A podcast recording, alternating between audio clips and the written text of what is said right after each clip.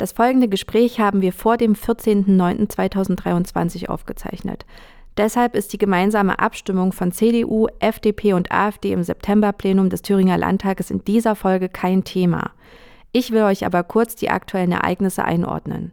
Am Donnerstag, den 14. September 2023, hat die CDU ihr Gesetz zur Senkung der Grunderwerbsteuer nur deshalb beschließen können, weil sie wissentlich die Stimmen der AfD dafür in Kauf genommen hat. Damit gibt sie der AfD Gestaltungsmacht für den Landeshaushalt. Es geht hier immerhin jährlich um 50 Millionen Euro, so viel wie zum Beispiel ein weiteres beitragsfreies Kindergartenjahr kosten würde. Was wir hier im Thüringer Landtag in den letzten sieben Tagen erlebt haben, ist erschreckend. Denn es kündigt sich eine gestaltungsfähige Mehrheit von CDU, FDP und AfD an. Mit dem Einreißen der Brandmauer hat die CDU der AfD alle Türen geöffnet, in den nächsten Monaten erheblich Einfluss darauf zu nehmen, wie unser Freistaat aussehen soll. Die Haushaltsverhandlungen stehen an. Wir haben in der letzten Woche auf den Fluren und vor dem Plenarsaal immer wieder beobachten können, wie Absprachen getroffen werden. Dass zum Beispiel ein reiner PR-Antrag zum Heizungsgesetz von CDU und AfD fast zeitgleich zurückgezogen wurde, das halten wir leider nicht mehr für einen Zufall. Und am Ende, dass Alice Weidel die CDU Thüringen für ihr Einreißen der Brandmauer lobt, das sollte uns allen und vor allem den Christdemokratinnen Warnung genug sein. Für die SPD-Fraktion hat das Wort. Mehrheitsfähig, der Podcast. Seit 160 Jahren sorgt die SPD dafür, dass unser Land jeden Tag besser wird. In den dunkelsten Stunden unserer Geschichte hat die Sozialdemokratie immer Haltung bewiesen. Jetzt gilt es umso mehr. Zeig Haltung für unsere Demokratie. Ja, ihr seid direkt drin in einer neuen Folge Mehrheitsfähig und gerade habt ihr meinen heutigen Gast gehört. Und zwar ist das der Innenminister von Thüringen und der SPD-Landesvorsitzende von Thüringen. Hallo Georg Mayer, schön, dass es endlich geklappt hat, dass du hier im Podcast bist. Hallo Bianca, vielen Dank für die Einladung. Sehr gern. Ja, in dem Einspieler gerade ähm, hast du gesagt, die SPD sorgt seit 160 Jahren dafür, dass unser Land besser wird. Wie sorgt sie denn aktuell dafür? Ich glaube, da kann ich ein ganz aktuelles Beispiel bringen, weil ich war heute Morgen im Buchenwald, das KZ Buchenwald, und wir haben gemeinsam an den Todestag erinnert von Rudolf Breitscheid. Ein aufrechter, mutiger Sozialdemokrat, der für seine Überzeugung gestorben ist. Und als ich mich auf diesen Termin vorbereitet habe, ist mir auch nochmal klar geworden, was eigentlich unser Erbe ist und was diese Partei von den anderen Parteien unterscheidet. Und das ist genau immer diesen geraden Weg, dieser gerade Weg der Demokratie und das Verteidigen der Demokratie. Rudolf Breitscheid, wie gesagt, ist 1944 ums Leben gekommen. Äh, der hat Flucht äh, hinter sich gehabt, Verfolgung. Er wurde geschmäht in der Weimarer Republik, aber hat sich da nicht unterkriegen lassen. Und ähm, manch, also heute Morgen hatte ich das Empfinden, es ist fast, fast schon wieder so, dass man wirklich mit allem, mit allen Kräften, die man hat, für die Demokratie kämpfen muss. Und Rudolf Breitscheid hat sinngemäß im Reichstag, an dem Tag, an dem Hitler die Macht ergriff, gesagt, und das zeichnet eben seinen Mut aus, dass die Geschichte urteilen wird über diejenigen, die das gemacht haben. Aber sie wird auch urteilen äh, über diejenigen, die nur zugesehen haben und geschwiegen haben. Und gerade jetzt kommt es drauf an, und deshalb habe ich ja auch dafür geworben in dem Spot, der, der, der Einspieler war, dass sich die Menschen engagieren, dass sie sich für die Demokratie engagieren, natürlich im besten Falle für die SPD. Aber es können auch andere demokratische Parteien sein oder Formen in der Zivilgesellschaft, wo man, wo man aussteht, wo man die Stimme erhebt, wo man laut wird und sagt, jetzt kommt es darauf an, die Demokratie zu verteidigen weil die Feinde der Demokratie, die sind stark geworden in den letzten Jahren, kann man sagen. Aber jetzt merkt man natürlich auch, dass sich da plötzlich aufgrund der Umfragen, insbesondere natürlich für die AfD, ja, Machtoptionen auftun. Jetzt haben wir einen Landrat, äh, erstmals der AfD, auch hier in Thüringen. Und ähm, es stehen weitere Kommunalwahlen an. Also das macht auch nochmal, wie gesagt, deutlich, was wir, was wir, was wir zu tun haben. Und das ist etwas, ähm, was für mich momentan sehr motivierend, aber natürlich auch in manchen Stunden belastend ist. Du hast total recht damit, was du gesagt hast. Und dieser gesellschaftliche Zusammenhalt, ähm, der beschäftigt uns ja schon seit einigen Wochen und Monaten auch sehr stark, ähm, wie der sich entwickelt. Ähm, trotzdem warst du ja jetzt auch im Sommer ähm, viel unterwegs im, im Rahmen deiner Sommertour und auch unsere Abgeordneten hier in der Fraktion waren viel äh, im Rahmen ihrer Sommertouren unterwegs. Und es ist trotzdem so, dass die Leute im Land, so hat man zumindest den Eindruck, wenn man mit ihnen spricht, im Moment nicht so richtig wissen, wofür steht die SPD gerade und was tut sie konkret. Hast du vielleicht noch ein konkretes Beispiel an einem politischen ähm, Thema oder Projekt, was die SPD Thüringen gerade vorantreibt? Also wenn ich mich jetzt, wenn ich das rekapituliere, was ich da in Gesprächen geführt habe und so weiter, kann ich den Eindruck, dass die Menschen nicht wissen, wofür wir stehen, jetzt so nicht 100 Prozent bestätigen. Ich erinnere mich an einen sehr schönen Termin, den ich zusammen mit Diana gemacht habe. Diana Lehmann bei einem kleinen Unternehmen, mittelständischen Unternehmen Steiner Plüsch in Georgenthal. Noch dazu in meinem Wahlkreis. Man weiß ja nie, was einem da erwartet. Ich kenne natürlich auch Unternehmer, die schimpfen immer und sagen, Mensch, die SPD und so, das ist ja eine Partei, mit der kann ich nichts anfangen. Die Unternehmer dort, also eine Frau und ein Mann, äh, die haben uns gesagt, ja, der Mindestlohn, der hat uns erst wehgetan. Aber wir haben dann sehr schnell auch gesehen, dass das etwas ist, was den Mitarbeitern nochmal Wertschätzung vermittelt. Und da alle den Mindestlohn bezahlen müssen, äh, ist es ja auch so, dass es jetzt nicht unbedingt der riesige äh, Wettbewerbsnachteil ist. Im Endeffekt ist es gut. Und da ist klar geworden, die, die Leute wissen natürlich, wofür wir stehen, zum Beispiel für das Thema Mindestlohn. Aber es gibt ja auch andere Dinge, die wir bewegt haben, gerade in jüngster Zeit das Thema Bürgergeld, aber auch so Fragen, die jetzt in die Zukunft gerichtet sind, wie zum Beispiel Kindergrundsicherung. Das sind ja Fragen, äh, die, die stehen ja auch äh, jetzt ganz oben an und ähm, da wird ja auch heftig drüber diskutiert. Vielleicht ist es uns in der Vergangenheit, in der jüngeren Vergangenheit auch nicht wirklich gut gelungen, sag ich mal deutlich zu machen, von wem eigentlich diese Debatten äh, angestiftet werden, wer eigentlich dahinter steht, wenn es darum geht, auch soziale Gerechtigkeit immer wieder auf die Tagesordnung zu, zu stellen. Und das ist ja auch mein Bestreben jetzt im Zulauf auf den Kommunalwahlkampf und den Landtagswahlkampf. Wir müssen als Partei sehr viel deutlicher zum Ausdruck bringen, wofür wir stehen, woher wir kommen. Und wir sind die Partei der sozialen Gerechtigkeit. Wir sind die Partei der Arbeit. Und das sind die Themen, die wir jetzt in den Vordergrund stellen müssen. Ja, du hast im Sommerinterview beim äh, MDR Thüringen, beim Mitteldeutschen Rundfunk und auch da wurde ja darüber gesprochen und ähm, der ähm, Journalist, mit dem du da gesprochen hast, hat ja auch so ein bisschen auf das abgestellt, was ich gerade auch versucht habe, so ein bisschen herauszukitzeln ähm, aus dir, und zwar diese, diese Frage oder dieses Gefühl, dass die Menschen unzufrieden mit der Ampel sind. Und ähm, wir sind ja auch immer mal wieder in Bürgerinnengesprächen hier äh, als Fraktion und dort kommt oft die Frage oder der Hinweis, ähm, das können Sie ja mal Ihren Kollegen in Berlin sagen. Und deshalb für mich die Frage, du als ähm, auch Landesvorsitzender der SPD hier in Thüringen, ähm, hast du denn den Bundeskanzler auf der Kurzwahltaste? Ja. Tatsächlich sehe ich Olaf Scholz äh, recht häufig und ich habe mich gefreut, dass er jetzt neulich auch bei uns im, in Thüringen war, sogar in meinem Wahlkreis in Waltershausen und äh, ich habe ihn da begleitet bei dem Termin. Gut, da war natürlich nicht sehr viel Zeit zum Austausch, das ist klar, aber ich fand das sehr gut. Ähm, ich sehe ihn regelmäßig. Äh, ich bin ja auch Mitglied im Bundesvorstand. Wir treffen uns mindestens einmal im Monat. Ich versuche diese Termine auch immer live wahrzunehmen. Also ich fahre dann auch immer nach Berlin und äh, Olaf Scholz hat auch also in 90 Prozent der Fälle ist er auch mit dabei. Das finde ich sehr, sehr gut. Das ist auch ein gutes Zeichen. Dort gibt es natürlich immer die Gelegenheit, dass er seine Politik erklären kann und seine Sicht der Dinge mit uns teilen kann. Aber auch wir haben natürlich die Möglichkeit, dort ähm, mal ein paar Dinge loszuwerden. Und diese nutze ich auch regelmäßig. Also gerade jetzt nach der natürlich für uns alle frustrierenden, erschreckenden Wahl des AfD-Landrats jetzt in Sonneberg war auch im, im Bundesvorstand, ähm, hatten, war genug Zeit mal da. Ähm, es gibt natürlich immer eine ganze Menge Themen, aber da haben wir uns eine Stunde Zeit genommen, um über die Situation gerade auch äh, bei uns in Thüringen beziehungsweise in Ostdeutschland zu reden, wo die AfD ja besonders stark ist. Und da hatte ich dann auch die Möglichkeit, mal die Thüringer Verhältnisse zu schildern und meine persönlichen Eindrücke. Und ich habe, also ich hatte den Eindruck, es war mucksmäuschenstill im Saal.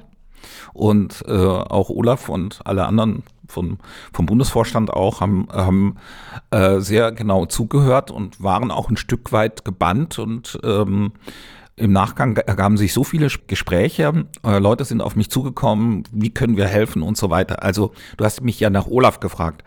Ähm, auch das ist, ähm, er hat dann direkt darauf reagiert. Er hat auch nochmal deutlich gemacht, dass wir trotz allem Kurs halten müssen, dass wir ähm, die Kraft sind der Erneuerung, dass wir auch die Kraft, also diese Fortschrittskoalition, wir dürfen dieses Wort nicht aufgeben, weil es ist eine Fortschrittskoalition. Ähm, wir haben auch, oder ich habe auch deutlich gemacht, dass in der politischen Kommunikation insbesondere, du hast es ja eben angesprochen, auch was Ampelpolitik anbelangt, Stichwort Heizungsgesetz, das ist nicht gut gelaufen. Da sind auch handwerkliche Fehler passiert. Ich glaube, die müssen wir uns jetzt nicht anrechnen lassen. Aber natürlich in der Koalition steht man immer für eine Regierung. Und da wurden Ängste ausgelöst. Und das habe ich halt auch in vielen Gesprächen mit Bürgerinnen und Bürgern gehört, dass die sich Sorgen gemacht haben, wie kann ich das jetzt alles bezahlen?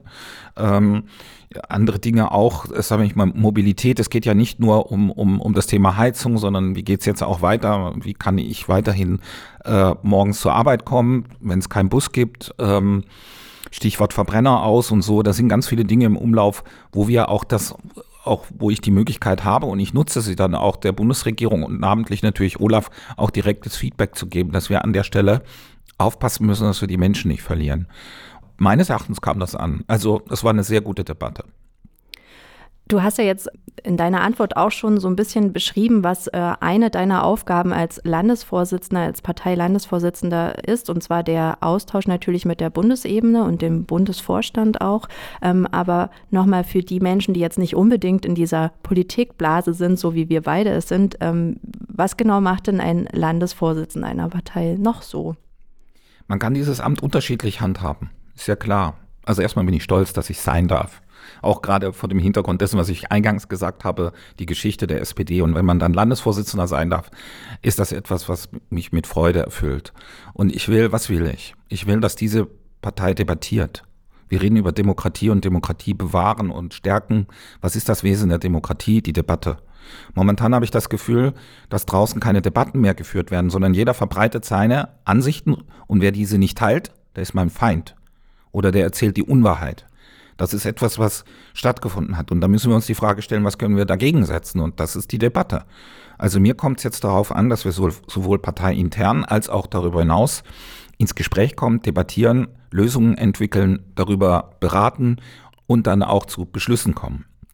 Wir haben heute Abend auch äh, Landesvorstandssitzung. Da steht ein Papier auf der Tagesordnung, was wir diskutieren zum Stichwort Bildung. Ich weiß nicht, ob wir das heute schon verabschieden, aber das haben wir schon vorbereitet. Ja, in unseren Arbeitsgemeinschaften zum Beispiel. Dort können sich alle Genossinnen und Genossen beteiligen. Aber was ich zuletzt auch gemacht habe, verstärkt, ist Foren zu schaffen, wo Menschen außerhalb unserer Partei dazukommen können. Bürgerdialoge. Zuletzt in, äh, in Bad Tabatz zusammen mit David äh, Ottmann, der ja dort ähm, Bürgermeister ist, und Matthias Hay, der auch dort war. Und wir waren, es war eine entspannte Atmosphäre dort im Kurpark. Es kamen sehr viele Menschen und es war eine positive Atmosphäre. Also ich muss dir ganz ehrlich sagen, nach so einer Debatte, da bin ich bin ich durchaus positiv gesinnt, dass wir die Menschen wieder äh, gewinnen können. Wir hatten die Programmwerkstätten, jetzt rede ich über den Prozess auch des Wahlprogramms parteiintern. Wir sind durchs Land getourt. Ich habe fast alle persönlich auch wahrgenommen. Ich glaube, das tut einer Partei unglaublich gut. Das tut uns gut, weil da gute äh, äh, Beschlüsse da auch gefasst werden. Und das ist, liegt mir besonders am Herzen. Aber natürlich, ich will ja diese Landtagswahl gewinnen. Das heißt, ich will möglichst viele Stimmen für uns holen. Dazu braucht es noch mehr als ein gutes Wahlprogramm. Da braucht es auch natürlich noch Personen. Und ich gehöre natürlich dazu. Ich bin der Landesvorsitzender, ich bin der Spitzenkandidat. Ähm, ich muss in Erscheinung treten, ich muss auch Positionen formulieren, wenn es darum geht, aktuelle Ereignisse zu kommentieren. Das ist natürlich meine Aufgabe als Landesvorsitzender. Und auch solche Termine wie heute, dass ich diese Partei repräsentiere bei wichtigen Anlässen wie zum Beispiel Gedenktagen, äh, dass ich da bin und wahrnehmbar bin. Das ist meine Aufgabe. Ich komme gleich nochmal auf diesen Prozess der Wahlprogramme zurück, weil das natürlich auch super spannend ist, aber ähm, nochmal mit Blick auf den äh, Thüringer Landesverband, den SPD-Landesverband, ähm, was würdest du denn sagen, was unterscheidet denn diesen Landesverband von anderen SPD-Landesverbänden? Also erstmal ist es so, dass wir stolz sein können auf unsere Geschichte. Wenn, wo kommt die SPD eigentlich her? Die kommt aus Thüringen. Wenn man den Werdegang dieser äh, Partei in der ganz frühen Phase sich vor Augen hält, Eisenach, Gotha, Erfurt, das waren so die ersten Stationen.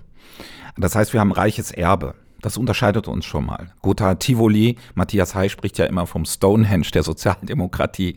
Also, ich glaube, das müssen wir uns auch mal wieder auf die Fahnen schreiben, dass wir dieses Erbe nach vorne stellen, dass wir stolz sein können auf diese Partei. Nun gibt es natürlich geschichtliche Umbrüche, die dazu geführt haben, insbesondere natürlich die DDR, dass wir nicht so mitgliederstark sind wie jetzt die Westverbände. Dort ging es ja kontinuierlich weiter. Das unterscheidet uns ein bisschen. Wir sind äh, strukturell nicht so stark wie andere Verbände. Das ist eine Herausforderung. Insbesondere jetzt, wenn es auch darum geht, äh, Kommunalwahlkämpfe zu bestreiten.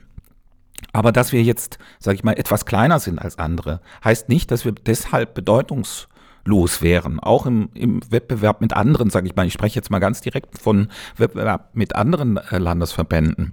Zum Beispiel das Thema Mindestlohn. Das kam durchaus auch die ersten Debatten, die Anstöße dazu aus Thüringen. Ja.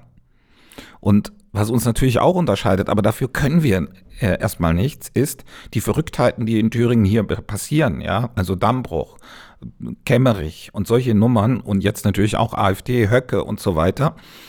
Wir stehen vor großen Herausforderungen. Das unterscheidet uns auch von anderen Landesverbänden, die es an der Stelle vielleicht sogar ein bisschen einfacher haben, sage ich jetzt mal, wenn es darum geht, jetzt auch mit solchen Extremen konfrontiert zu sein.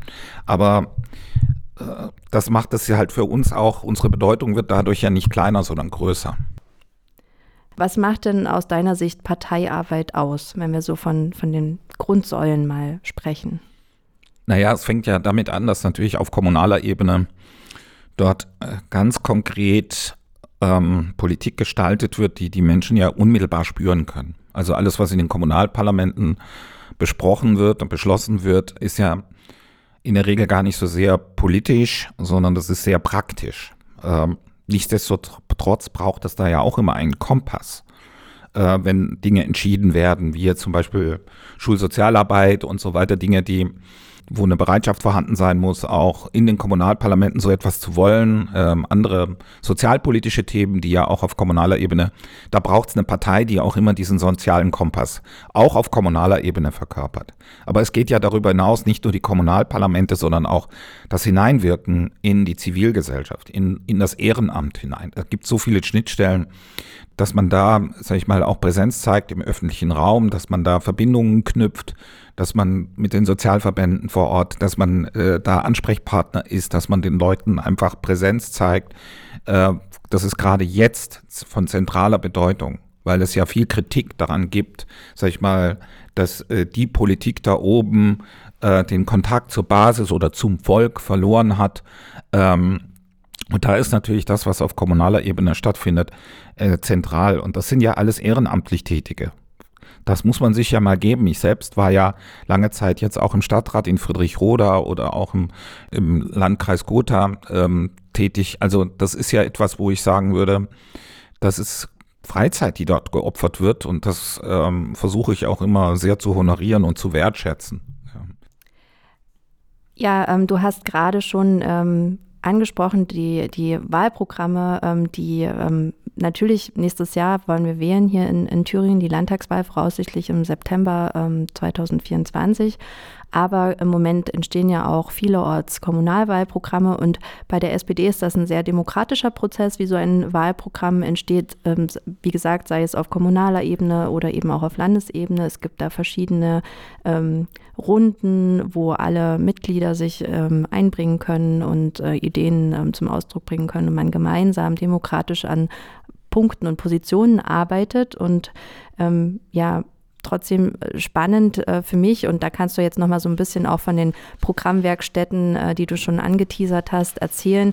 Wie entsteht denn so ein Landtagswahlprogramm? Also bei uns ist das ja, wie man so schön neudeutsch sagt, einen, ein Bottom-up-Prozess, also von unten nach oben. Es ist nicht so wie bei anderen Parteien, dass da dann Programmparteitage stattfinden und so, dass, da werden Texte vorgelegt, die 90 Prozent quasi von oben, also sprich von den von der Parteispitze dann vorformuliert sind und die Mitglieder können das dann abnicken. Bei uns ist es sehr demokratisch sehr basisorientiert. Es kommt sehr viel aus unseren Arbeitsgemeinschaften, wo fleißig gearbeitet und geschrieben wird. Wir sind ja jetzt gerade dabei, nicht nur in den Programmwerkstätten zu diskutieren, sondern es werden die Texte eingesammelt, die teilweise dort entstanden sind oder eingereicht oder vorgetragen wurden und die werden jetzt konsolidiert äh, damit wir dann bei unserem Programmparteitag natürlich erstmal eine textliche Fassung haben, womit äh, man dann auch arbeiten kann auf dem Parteitag. Ich möchte, dass wir uns da sehr viel Zeit dafür nehmen, weil das Wesen eines Parteitags ist eben auch dann zu solchen Programmen zu kommen. Also ich habe das sehr, ähm, ich fand das sehr bereichernd, also die, die Programmwerkstätten, die ich erlebt habe. Es ist ja, das sind ja dann nicht immer Themen, in denen ich mich im Alltag bewege. Und das ist etwas, wo ich sagen würde, da kommt unglaublich viel für mich auch nochmal dazu, wenn es darum geht, dann auch später als Landesvorsitzender muss ich natürlich und Spitzenkandidat das ganze Spektrum abdecken. Und da brauche ich auch Hintergrundwissen. Deshalb beteilige ich mich auch so intensiv an dem Programmprozess. Und was darüber hinaus aber wichtig ist, wir sollten nicht nur das Wahlprogramm im Blick haben, sondern auch zwischendurch immer mal kurze, knappe Papiere präsentieren, die wir veröffentlichen, so wie zuletzt das Familienpapier, was einen großen Widerhall gefunden hat und was ja auch deutlich macht, wo wir Akzente setzen werden, wo wir die Schwerpunkte setzen werden im nächsten Wahlkampf. Und da ist das Thema Familie für mich ganz zentral und ganz oben. Ich nehme dieses Stichwort gleich dankend auf. Dieser Podcast heißt ja mehrheitsfähig und er heißt deshalb mehrheitsfähig, weil die Positionen der SPD natürlich mehrheitsfähig sind. Ähm, auch in einer Minderheitsregierung, in der wir uns befinden. Und du hast gerade das Stichwort Familienpolitik schon gebracht selbst. Ähm, deshalb an dich die Frage, welche Positionen ähm, vertritt denn die SPD Thüringen ähm, im Moment, die eben mehrheitsfähig sind? Also meinst du jetzt gezielt die Familien, äh, das Familienthema? Zum also, Beispiel, genau. Also da sind wir ja schon, äh, da sind wir nicht ganz alleine, wenn es um zentrale Forderungen geht, wie zum Beispiel kostenfreie Bildung, sprich, dass äh, ein kostenfreies weiteres äh, Kindergartenjahr. Da sehen wir ja auch bei der Linkspartei durchaus auch Übereinstimmungen. Da sind wir ja schon mal einige, wenn man das zusammen addiert. Ähm, und dann geht es jetzt natürlich darum, auch im, im anstehenden Haushalt, dass das dann auch sich abbilden kann. Das ist nicht ganz einfach, weil die Mittel sind knapp und äh, das wird schon noch mal ein zähes Ringen, aber da müssen wir natürlich dran, dran arbeiten. Also das ist etwas, wo ich sagen würde, da ist die Sichtbarkeit auch gegeben. Und dann natürlich, was uns äh, von anderen unterscheidet, ist nochmal auch aus, aus meiner Sicht ein sehr wichtiges, auch soziales Thema, das Thema kostenfreies Mittagessen. Wir haben jetzt erstmal vorgeschlagen für den Kindergarten und für die Grundschule, weil das da besonders wichtig ist aus meiner Sicht. Da geht es eben auch nicht nur darum, dass jetzt plötzlich Mittagessen kostenlos sein soll, sondern es soll ein gutes, es soll auch ein warmes äh, Mittagessen sein, weil bei vielen Kindern äh, aus benachteiligten Familien das oft nicht mehr gewährleistet ist. Und wir wollen Chancengleichheit in der Bildung auf allen Ebenen, nicht nur wenn es um die Beitragsfreiheit geht, sondern auch solche Dinge. Also da werden wir einen Akzent setzen. Darüber hinaus sind uns natürlich noch andere Themen wichtig. Wir stellen ja das Wirtschaftsministerium und das Finanzministerium, das Innenministerium. Hier haben wir sehr gute Arbeit geleistet. Wir sind auch diejenigen, die immer wieder in der Minderheitsregierung, aber auch darüber hinaus die Brückenbauer sind. Da möchte ich an dieser Stelle mal Matthias Hay erwähnen, der ja in seiner Funktion als, als Fraktionsvorsitzender äh, ja immer wieder in nächtelangen Sitzungen versucht, ähm, sag ich mal, auch die Brücke zur CDU herzustellen. Das ist ihm auch immer wieder gelungen, damit wir dann doch zu Mehrheitsbeschlüssen kommen, weil ohne das funktioniert's nicht. Also wir sind eine Partei mit einem starken programmatischen Kern, aber wir sind eben auch eine Partei, die, wenn es um die Umsetzung von Politik geht, an der Realität, an der Vernunft orientiert sind, die auf andere zugehen können, die nicht ideologisiert sind, sondern an der Lösung und an der Verbesserung der konkreten Verhältnisse interessiert sind. Und das zeichnet uns auch, auch aus. Ich hoffe, dass das auch im Wahlkampf und dann in der Wahlkabine die Menschen so sehen und sagen, wir brauchen die SPD in Thüringen. Sie ist ganz, ganz wichtig, gerade vor dem Hintergrund der schwierigen Verhältnisse. Ja. ja. Ähm, du hast auch gerade gesagt, ähm, wir stellen das Innenministerium und zwar stellen wir das mit dir. Du bist nämlich, ähm, ja. wie ich eingangs gesagt habe, nicht nur äh, SPD-Landesvorsitzender, sondern auch Thüringens äh, Minister für Inneres und Kommunales. Und wie hast du denn ähm, oder wie erlebst du auch äh, diese Minderheitsregierung ähm, aus deiner Sicht als Minister? Es ist sehr, manchmal sehr schwerfällig. Also ich rede jetzt nicht nur über innenpolitische Themen, sondern generell über, über ähm, sag ich mal, den Politikbetrieb. Wir finden äh, auf Ebene des Kabinetts immer wieder guten Lösungen, aber das Kabinett allein kann keine Gesetze beschließen, sondern wir können Gesetzesentwürfe einbringen, im Endeffekt beschließt der Landtag das. Und es ist halt leider so, dass der, Be der Betrieb, ähm, insbesondere das parlamentarische Verfahren, schwerfällig geworden ist. Ich würde jetzt nicht von Stillstand reden, aber es ist schwerfällig geworden. Das sieht man ja auch an der geringen Anzahl der beschlossenen Gesetze. Und das macht nochmal deutlich, dass das nicht gut ist fürs Land, so eine Situation. Vor allen Dingen, wenn man es mit einem Partner in Anführungszeichen wie der CDU oder notfalls auch der FDP zu tun hat, die einfach immer parteipolitische Interessen in den Vordergrund stellen, nach meinem Dafürhalten. Und da ist es eben so, dass das nicht so geschmeidig läuft, wie es laufen könnte, weil die Menschen erwarten ja was von uns. Und wenn die Demokratie als schwerfällig wahrgenommen wird, dann werden wir weitere Menschen verlieren, weil diejenigen, die autokratisch denken und auch eine Autokratie einführen wollen, sprich die AfD, die sagt ja, wählt uns, dann geht alles sehr schnell. Sehr, wir wir äh, wollen hier so eine Art Putin-Regime einführen. So ist das ja, wenn man sich das genau anguckt. Und da wird nicht lange diskutiert, da wird gehandelt. Zum Beispiel erstmal alle Ausländer raus, einen Euro abschaffen oder sonst irgendwas. Ich meine, es macht ja schon deutlich, wenn ich das sage und ausspreche, dass das ja Hirngespinste sind und, und das ist ja Wahnsinn ist. Ähm, aber es kommt halt bei den Leuten an, weil sie halt teilweise ein Defizit wahrnehmen, dass der Politikbetrieb hier nicht so läuft, wie es sein sollte. Ich war ja auch schon Minister einer Mehrheitsregierung, es war einfach einfacher. Es ging einfach einfacher. Auch wenn wir nur eine Stimme Mehrheit hatten. Aber es ging voran. Es wurden Dinge einfach beschlossen. Und das ist das, was die Menschen von uns erwarten.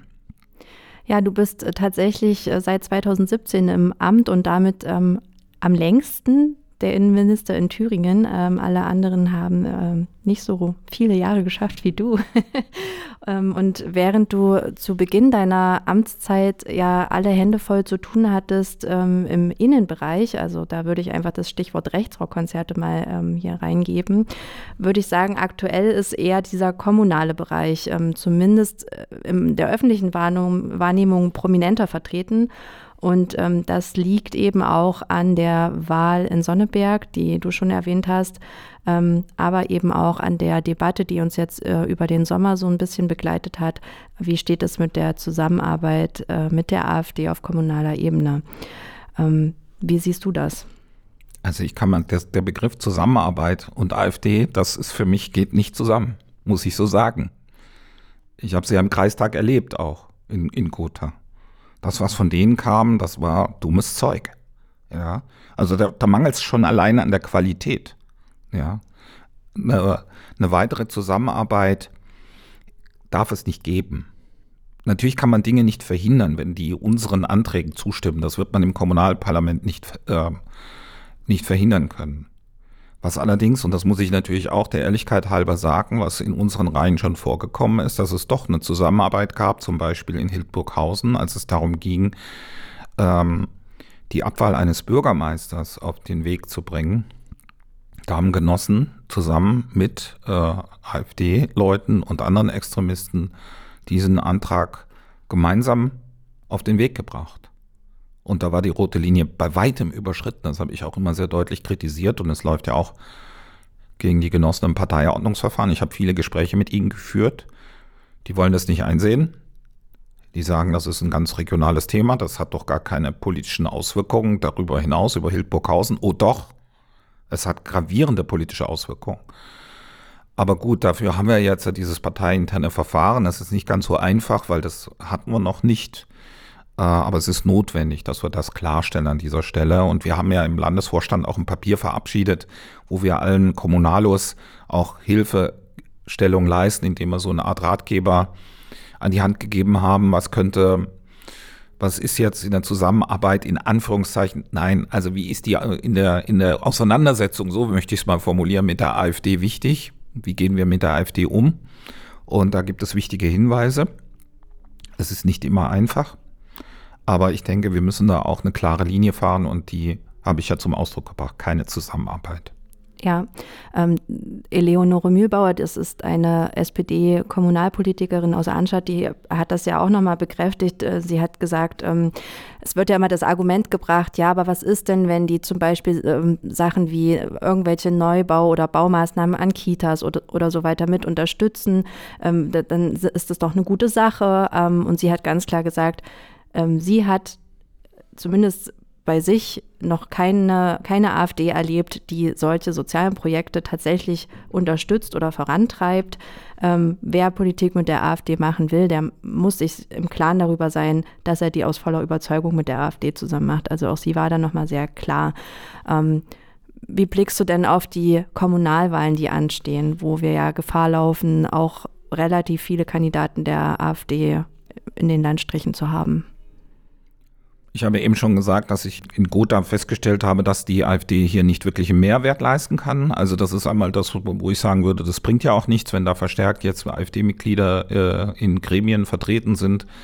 Aber natürlich auch darüber hinaus mache ich mir schon auch Sorgen, was da blockiert werden kann, äh, nicht nur auf kommunaler Ebene, sondern eben auch im Landtag, wenn die an die 30 oder darüber hinaus äh, Prozentpunkte kommen. Ähm, aber es ist natürlich, was noch kritischer ist, wenn also tatsächlich kommunale Wahlbeamte, also sprich äh, Bürgermeister, Oberbürgermeister und auch Landräte gewählt werden. Das Problem haben wir ja jetzt in Sonneberg. Da tut sich nochmal eine ganz neue Problematik auf, weil diese Leute haben schon Macht. Also es wird immer erzählt, ein Landrat ist weitgehend ausführendes Organ. Das ist halt nicht so. Er kann schon viel bewirken. Im positiven wie im negativen Sinn. Also wenn es jetzt zum Beispiel darum geht, jetzt auch ein Landrat ist massiv in der Verantwortung, wenn es um das Thema Geflüchtete geht, Unterbringung von Geflüchteten. Der kann da massiv Sand ins Getriebe streuen, zu einer Entsolidarisierung führen, auch an, mit anderen Landräten. Äh, und dann wird das Problem zunehmend schwierig handhabbar. Wenn das die Strategie der AfD ist, und das hat sie schon bewiesen, dass genau das ihre Strategie ist, ähm, dann wird es sehr, sehr schwierig werden, äh, solche Herausforderungen gut zu meistern, gerade auf kommunaler Ebene. Also diese Partei kann großen Schaden anrichten. Je höher der Stimmenanteil ist und je mehr, wie gesagt, direkt gewählte dann auch dieses Parteibuch haben. Deshalb müssen wir alles dafür tun, das natürlich zu verhindern. Aber das wird ein Kraftakt, wenn man sich anschaut, über welche Mittel auch die AfD verfügt. Ich war in Sonneberg im Wahlkampf mit Anja Schönheit unterwegs und ich habe die Wahlstände gesehen von der AfD. Da kommt viel Geld zusammen, zum Beispiel durch Spenden aus der Wirtschaft. Und ach, das ist schon für uns eine große Herausforderung. Umso wichtiger ist es, dass wir auch die anderen, also dass die demokratischen Parteien fair miteinander umgehen und den Unterschied machen. Ich will nochmal zurückkommen auf deine Arbeit auch als Innenminister. Ähm, ich habe schon gesagt, zu Beginn deiner Amtszeit war vor allem äh, das Thema Rechtsrockkonzerte und das Verbot von Rechtsrockkonzerten ähm, ganz stark auf deiner Agenda. Und auch als Vorsitzender der Innenministerkonferenz hast du rechts den Kampf angesagt. Jetzt hat man zumindest gerade das Gefühl, es ist relativ ruhig. Ähm, aber du aus deiner Einschätzung heraus, wie groß ist die Bedrohung von rechts gerade? Die ist sehr hoch. Und sie ist leider auch höher, noch größer geworden. Also manchmal denke ich mir, ich, mir wäre es fast lieber, ich könnte mich ganz gezielt mit der Verhinderung von Rechtsrockkonzerten auseinandersetzen, als mit dem, was ja jetzt ähm, weiterhin stattfindet. Also das, die, das, die Problematik Rechtsrock ist nicht aus der Welt, möchte ich an dieser Stelle sagen. Wir haben da Erfolge erzielt, insbesondere was die größeren Festivals anbelangt. Die haben wir jetzt seit mehreren Jahren verhindern können, auch nach Corona. Also die sind nicht wiedergekommen. Aber es sind natürlich viele kleine Rechtsrockkonzerte, insbesondere in Eisenach und so weiter. Der Rechtsextremismus hat weiter Strukturen aufgebaut. Ich denke da zum Beispiel an die Zusammenarbeit von Neonazis, äh, Querdenkern, AfD in Gera, auch einige Unternehmer, die dort unterwegs sind. Da sind neue Netzwerke entstanden. Die sind fast noch wie soll ich sagen, von ihrer Bedeutung höher zu gewichten als jetzt Rechtsrockkonzerte, weil dort ist ja der Extremismus sehr deutlich sichtbar. Diese anderen Netzwerke wirken ja teilweise im Untergrund, also im, nicht im Untergrund in der Illegalität, sondern sie wirken in der Breite, versuchen äh, Entgrenzung, nennt man das, in andere, weitere gesellschaftliche Schichten vorzudringen. Ähm, und das ist etwas, was mich mit Sorge erfüllt. Da geht es erstmal nur darum, das aufzudecken. Also ich bin äh, der festen Überzeugung, dass der Verfassungsschutz ein wichtiges Organ ist, was, was die, äh, die Verteidigung und auch die wehrhafte Demokratie anbelangt. Ähm, aber wir müssen da auch gesellschaftlich natürlich ähm, dagegen agieren und ähm, die Zivilgesellschaft muss gestärkt werden. Das ist ein ganz zentrales Anliegen. Das kann aber jetzt ich als Innenminister nicht alleine, beziehungsweise das müssen wir alle uns vornehmen, dass wir dafür werben, wie gesagt, in die SPD oder in andere demokratische Parteien einzutreten, sich engagieren, die Zivilgesellschaft zu unterdrücken. Demokratieförderung ist das Stichwort. Es gibt ja jetzt ein Demokratiefördergesetz, aber das ist alles noch, im, noch in den Anfängen, würde ich mal sagen. Also das sind, würde ich mal sagen, die Hauptschwerpunkte jetzt auch was die Bekämpfung des Rechtsextremismus anbelangt. Und was ich noch ergänzen möchte, ist natürlich auch, wir müssen 100 Prozent dafür sorgen, dass nicht irgendwie der Extremismus, insbesondere der Rechtsextremismus, in unsere Polizei vordringt, dass es da irgendwelche Chatgruppen gibt oder sonst irgendwie. Das ist auch eine Herausforderung alles dafür zu tun, dass es eben nicht passiert und hier ganz konsequent dafür zu sorgen, dass wir eine demokratische Polizei haben zum Beispiel. Also das ist jetzt etwas, wo ich sagen würde, das ist eine immerwährende Aufgabe. Ist Thüringen ein sicheres Bundesland? Also wenn man das auf Kriminalität bezieht, würde ich sagen, ja.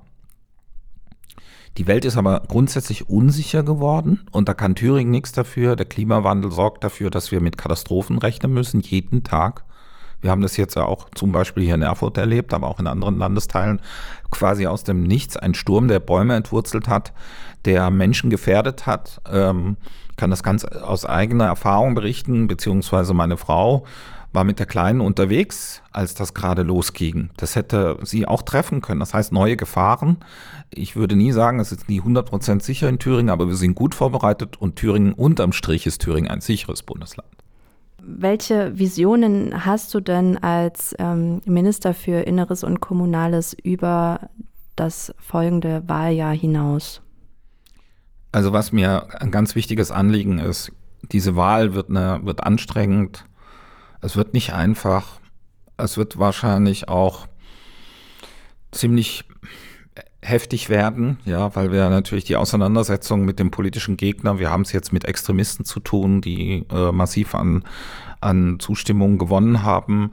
Danach wird man sehr viel Energie darauf verwenden müssen, ähm, den Zusammenhalt zu stärken.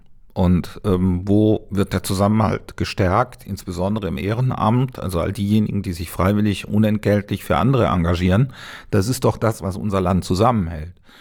Und danach und auch schon davor, das ist ja, schließt sich ja nicht aus, muss man alles dafür tun, diese Menschen zu unterstützen, also das Ehrenamt zu stärken. Und das kann ich als Innenminister relativ viel gut Stichwort auch Feuerwehr zum Beispiel ist ja auch natürlich ein herausragendes Ehrenamt, aber nicht nur das, auch über die Kommunen dann halt auch andere ehrenamtliche Strukturen zu stärken, indem man da eben auch zum Beispiel in Immobilien äh, investiert, dass man Dorfgemeinschaftshäuser erneuert oder welche sogar baut, aber auch andere Infrastrukturen wie für Sport, wie, wie für Bildung, Bibliotheken, Schwimmbäder. Da gibt es ganz viel, was wir erhalten müssen, ausbauen müssen, damit die Demokratie und der Zusammenhalt gestärkt wird. Darauf würde ich mal nochmal Wert legen nach der Landtagswahl, aber auch schon natürlich davor. Das wird auch ein wichtiges Thema im Wahlkampf werden und das möchte ich auch deutlich machen. Aber es geht natürlich auch in Thüringen immer um Strukturen. Wir sind kleinteilig. Wir haben es mit einem demografischen Wandel zu tun. Das heißt, das Thema Gemeindereform, Fusionen sind, wird weiter auf der Tagesordnung stehen und wie gesagt, Katastrophenschutz. Wir müssen uns auf alles Denkbare vorbereiten, Waldbrände, Fluten und so weiter. Das werden die, die wichtigen Themen auch der Zukunft sein. Ähm, bevor wir zum Ende kommen, wagen wir mal einen Blick in die Zukunft und ähm, sind mal ganz, ganz frei und, und äh, träumen mal unabhängig von irgendwelchen Ko Koalitionskonstellationen äh, und Farben, die die SPD dann ähm, eingehen wird, je nachdem, wie die Wahl auch läuft. Aber was würdest du dir für das Land Thüringen von der zukünftigen Regierung wünschen? Ja, du hast ja eben schon angedeutet, also erstmal bräuchte es tatsächlich das, was ich ja eben schon gesagt habe. Äh, es bräuchte wieder eine Mehrheitsregierung. Ähm, das wäre schon, würde dem Land gut tun. Ja. Und dann ist es natürlich so, dass wir, wir brauchen eine Vision, eine, eine, ein Zukunftsbild, wo soll dieses Land, wie soll dieses Land in zehn Jahren aussehen? Darauf hätte ich große Lust, mit Koalitionspartnern eine neue Regierung zu formen und dann zu sagen, so soll Thüringen in zehn Jahren aussehen und dann können ja alle Beteiligten ihre Visionsbeiträge leisten. Ich möchte das mal ein bisschen konkretisieren. Ich habe es eben schon angesprochen, die Bevölkerung schrumpft. Wir werden in zehn Jahren wahrscheinlich die zwei Millionen Grenze unterschritten haben mit all dem, was damit verknüpft ist. Und wenn wir wollen, dass Thüringen ein lebenswertes, liebenswertes äh, Land äh, bleibt, dann müssen wir da super viel leisten. Das Thema Familien habe ich schon angesprochen. Also es muss das familienfreundlichste Bundesland werden, ist ja unsere Zielsetzung. Aber es gibt auch andere Dinge, wie wir sicherstellen, dass in Thüringen die Menschen auch überall, also auch im ländlichen Raum, aber auch im städtischen Bereich, dass es eine hohe Lebensqualität gibt, eine hohe Sicherheit bessere Löhne vor allen Dingen auch, mehr Tarifbindung. Das wären jetzt meine äh, Punkte, wo ich sagen würde, die Gerechtigkeit hier nach vorne bringen, die soziale Gerechtigkeit. Also so ein Zielbildprozess als, als Anfang, als Anbeginn einer neuen Koalition sich vorzunehmen, natürlich auf Basis der Wahlprogramme, die ja vorliegen in, im Rahmen von Koalitionsverhandlungen, da hätte ich tierisch Bock drauf. Und dann muss man sich auch nicht einschüchtern lassen von einer gegebenenfalls relativ starken äh, rechtsextremistischen Partei, sondern dann könnten wir wieder regieren auf ein Zielbild hinaus ausgerichtet. Das wäre fantastisch. Georg, mit diesen Worten ganz herzlichen Dank, dass du da warst. Das war eine neue Folge Mehrheitsfähig mit dem SPD-Landesvorsitzenden Georg Mayer, der auch äh, Thüringens Innenminister und Minister für Kommunales ist. Wenn ihr Fragen oder Hinweise zu dieser Folge habt ähm, oder Kontakt mit Georg oder uns als Fraktion aufnehmen wollt, dann ähm, guckt gerne in die Show Notes. Wie immer sind dort alle Informationen und wir hören uns beim nächsten Mal wieder hier bei Mehrheitsfähig. Mehrheitsfähig, der Podcast. Eine Produktion der SPD-Fraktion im Thüringer Landtag.